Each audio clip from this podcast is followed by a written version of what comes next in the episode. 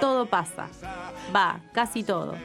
Por suerte, siempre algo queda. Pasan los años, pasan los gobiernos, los radicales, los peronistas, pasan veranos, pasan inviernos, quedan los artistas. Igualados en 81, a defender ahora. Va a buscar bien arriba Argentina para traerlo incómodo, para traerlo mal parado al equipo serbio.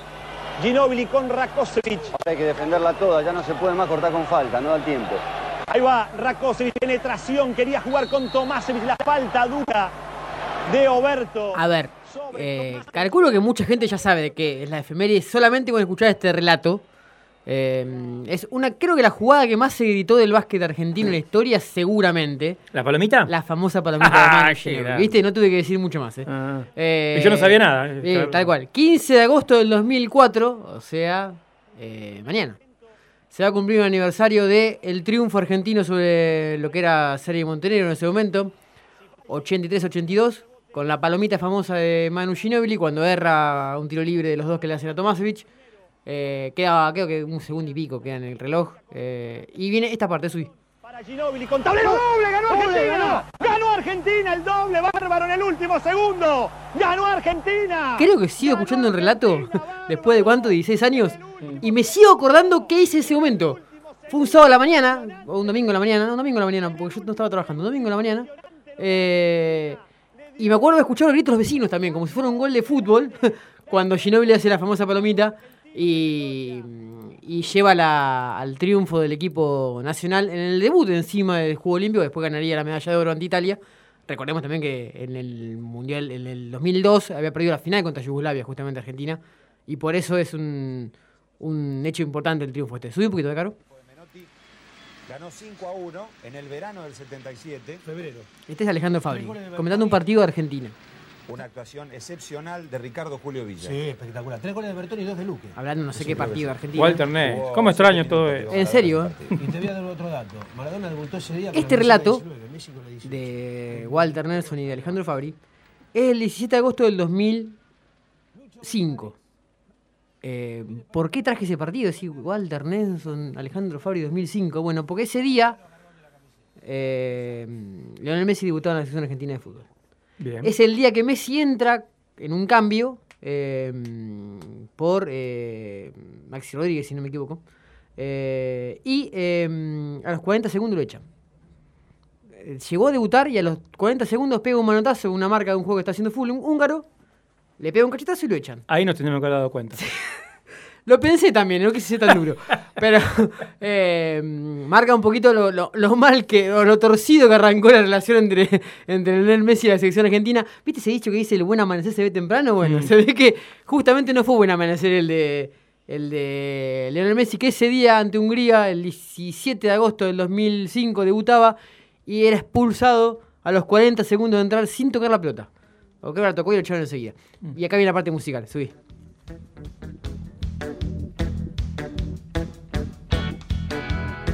Esto lo quiero disfrutar un poquito.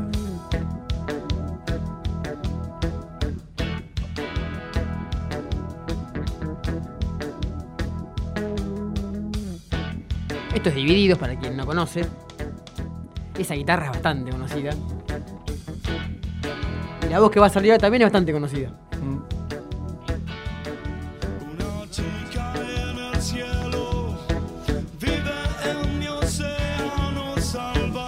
Es Ricardo Mollo, es el líder de voz de Divididos, fue integrante de Sumo. eh, creo que la banda que cambió la música a nivel nacional, me, refiero a Sumo, eh, Mm. porque después de Luca y...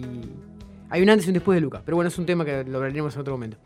Eh, eh, el 17 de agosto, también mismo día que el debut de Messi, 17 de agosto del 57, nacía Ricardo Mollo, nace Ricardo Mollo, quien como te decía fue integrante de Sumo, que fue integrante y es integrante de Divididos, eh, fue productor también de muchas bandas, Científico del Palo, La Renga, eh, hasta Los Piojos, o sea, además de haber sido eh, de ser un excelente músico, un excelente cantante y una de las mejores guitarras de Argentina, también produjo muchas bandas y sacó a la luz a Lucas Sativa, mucha gente que no, que no era conocida o que no tenía la, chance de ser producida por un tipo muy importante, Moyo le dio la chance y lo puso a nivel nacional. Subí.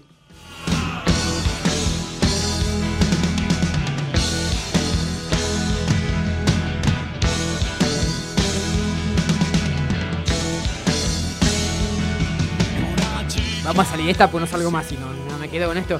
Eh, vamos a la última, eh, que también tiene que ver con marplatense. Escuchemos este relato, a ver si te das cuenta de qué hablo. Río, Leones en lo más alto del podio. ¿Vos te acordabas que el técnico de... Este relato está hecho en el baño. No, no, está hecho por InView, digamos, la típica rela- relatores de los Juegos Olímpicos. Ah. Cuando van a ver un Juego Olímpico, como Nadeo está todo el tiempo metido en el, en el Sí, porque te centro falta de el ambiente ahí. Claro, está siempre en el centro de prensa y ve los partidos por televisión estando en el lugar. Es increíble. Pero bueno, este es el relato de cuando Argentina gana la medalla de oro en el último Juego Olímpico, Mm. 2016. Exactamente el 18 de agosto de 2016, el equipo nacional gana la medalla de oro con la dirección técnica de un mapatense, de El Chaparategui, que ahora es técnico de las Leonas, que está en. Pinamar. Sí, señor. Digamos, todo tiene que ver con todo. Eh, bueno, ese día, 18 de agosto del 2016, eh, los Leones le ganaban la final a Bélgica 4-2 y por primera vez en la historia ganaban la medalla de oro para el hockey. Algo muy loco o muy contradictorio. Un relación al hockey siempre con las mujeres y con las Leonas. Mm. Eh, las Leonas nunca pudieron ganar la medalla de oro. En cambio, los Leones en la primera final que juegan, la ganan. Fue el 18 de agosto del 2016, justamente ante Bélgica, en lo que fue la medalla olímpica ganada por el equipo nacional de hockey. Ahí pasamos y nos fuimos las efemérides de esta semana. Macri, Melconian, Pratgay, Caputo,